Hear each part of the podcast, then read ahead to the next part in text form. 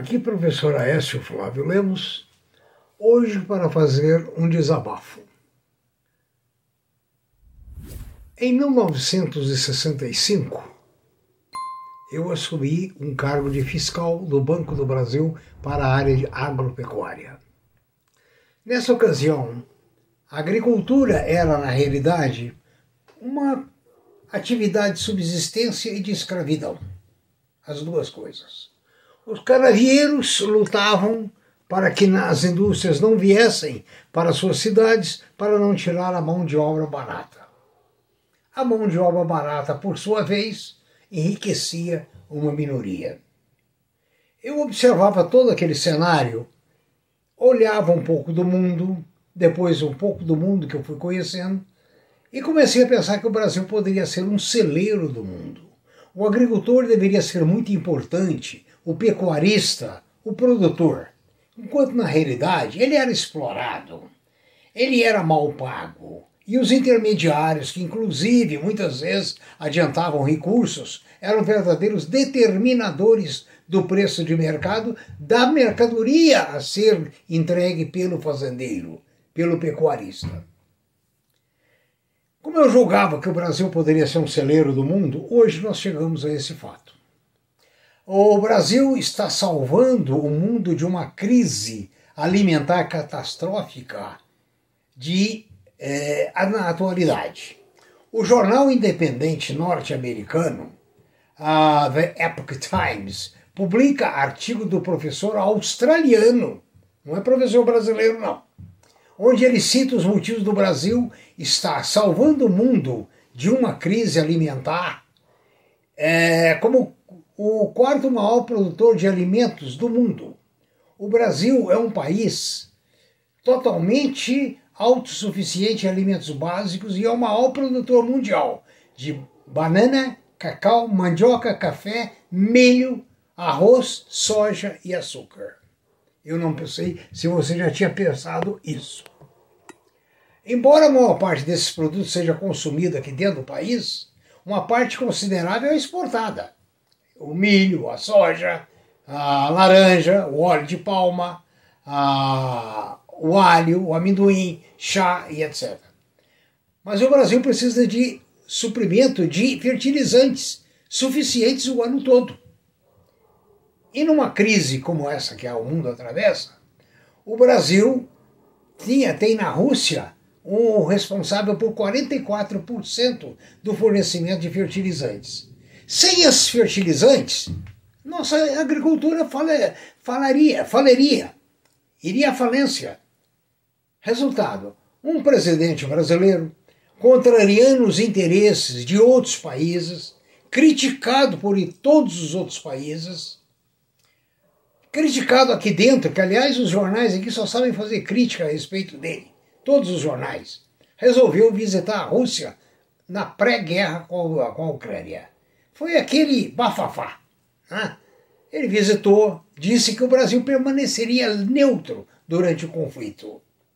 E com isso, assegurou o contínuo fornecimento de fertilizante para a nossa agropecuária. Imaginemos se ela parasse, se ela diminuísse o reflexo aqui da renda interna, quantos desempregados, quanta fome a mais aqui dentro e a fome lá fora. Olha bem a atitude desse homem que é criticado, rigorosamente criticado, em todos os aspectos. Ou seja, o Brasil se solidarizou com a Rússia sem se envolver no conflito. Tá? Então, essa visita fortemente criticada tem frutos maravilhosos para o Brasil. Tá?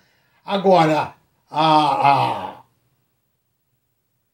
o, a, o nosso governo tem sido rigorosamente pressionado por uma fonte nossa de riqueza que é a Amazônia, onde está o maior lençol freático de água doce do mundo, onde tem reservas minerais extraordinárias e outras grandes riquezas que eu não me lembro no momento. Qual é a pressão mundial para a internacionalização da Amazônia? A outra pressão é que o Bolsonaro não está cuidando da Amazônia. A outra é que estamos queimando a Amazônia. Gente, os Estados Unidos acabam de liberar as suas reservas ecológicas para o plantio, as suas reservas naturais. Gente, os Estados Unidos Eu me lembro que em Nova York, quando eu estive lá, alugava terra de fazendeiros para que não fosse mexida nas, ah, nas minas de água, para que não tirasse as árvores, enfim, houve uma preservação da natureza. Isso acabou. Acabar, o governo acabou de liberar. Quem quiser plantar, pode plantar. Ou seja, a crise é tão grave, está inclusive afetando lá dentro dos Estados Unidos, que está autorizado o plantio dentro ali, nessas áreas reservadas numa agricultura evoluída, uma agricultura avançada, com um transporte maravilhoso, que, por exemplo, o Rio Mississippi, que é um transporte barato, mas vocês verem, liberaram. Mas a Amazônia nós não podemos liberar nada. A Amazônia tem que ser atacada.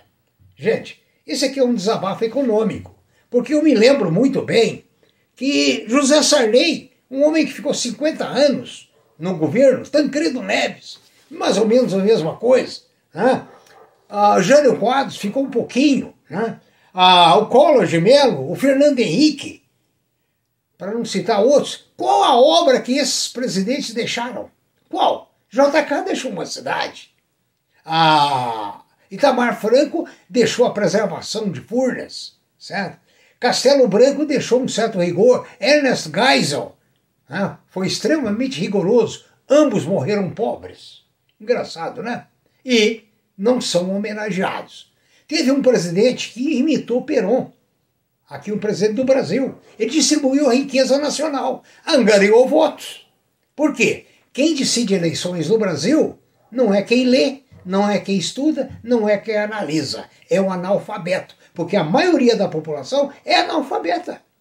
Não, você pode essa questão de dar um diploma de quarta série, não quero, aliás, eu dei muito diploma na universidade forçado pela a nossa estrutura é, cultural, que na realidade não deveria nunca ser concedido e foram concedidos porque a estrutura assim o exigia. Mas foi a competência junto? Não, não foi competência junto. Então, é preciso que eu faça esse desabafo, é um desabafo até certo ponto político.